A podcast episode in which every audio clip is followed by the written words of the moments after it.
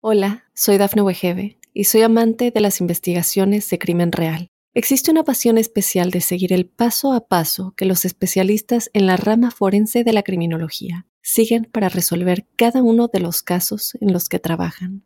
Si tú, como yo, eres una de las personas que encuentran fascinante escuchar este tipo de investigaciones, te invito a escuchar el podcast Trazos Criminales con la experta en perfilación criminal, Laura Quiñones Orquiza en tu plataforma de audio favorita. Estas son las informaciones más destacadas del momento. Choque entre tren y auto deja al menos tres muertos y dos heridos.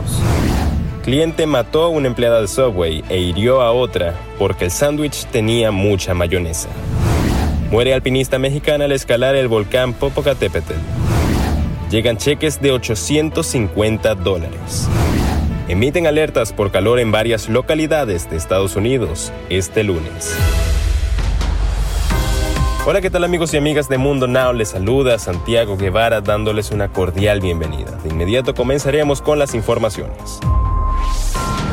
Las autoridades policiales confirmaron que un choque entre un tren suburbano de Amtrak y un auto dejaron al menos tres personas muertas y dos heridas, entre estas últimas, un niño. El trágico suceso se registró en California en la tarde del domingo 26 de junio, informaron varios medios. Tres personas murieron el domingo por la tarde cuando un tren de cercanías o suburbano de Amtrak chocó contra un auto en el norte de California. El accidente se produjo en torno a la una de la tarde en Brentwood, a una hora de camino al sureste de San Francisco, detalló la patrulla de carreteras de California citada por el New York Post en la madrugada de este lunes.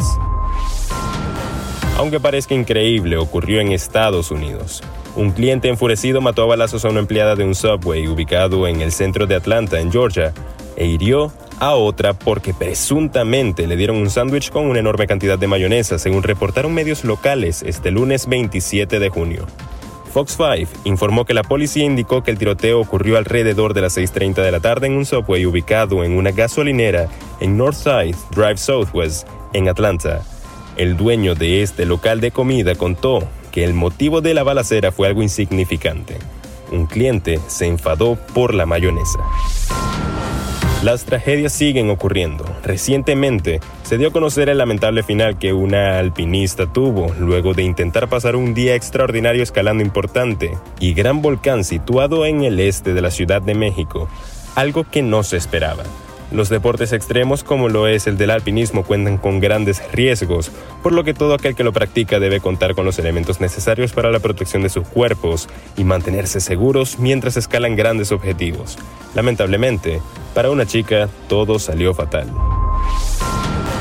Un cheque en poco tiempo.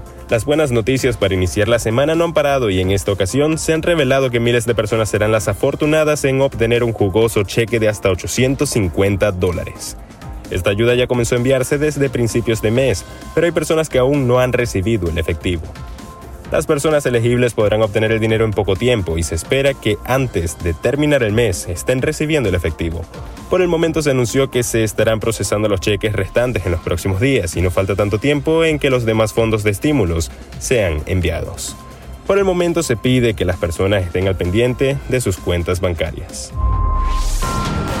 No subestimes las temperaturas. El verano hace su aparición en el noroeste del Pacífico de Estados Unidos tras una primavera inusualmente fría y húmeda. Pero no todo son buenas noticias, ya que se espera que las temperaturas alcancen niveles peligrosamente cálidos, por lo que se han emitido alertas por calor en varias localidades. El Servicio Meteorológico Nacional ha emitido alertas por calor desde el oeste de Washington hacia el oeste y el centro del sur de Oregon así como en partes del norte de California hasta el lunes 27 de junio. Además, Seattle y Portland están incluidas en esos avisos, reportó Fox Weather. Bien amigos, de esta forma ponemos punto final a esta emisión de Mundo Now. Les ha informado Santiago Guevara recordándoles que en Mundo Now estamos a tan solo un clic de la información.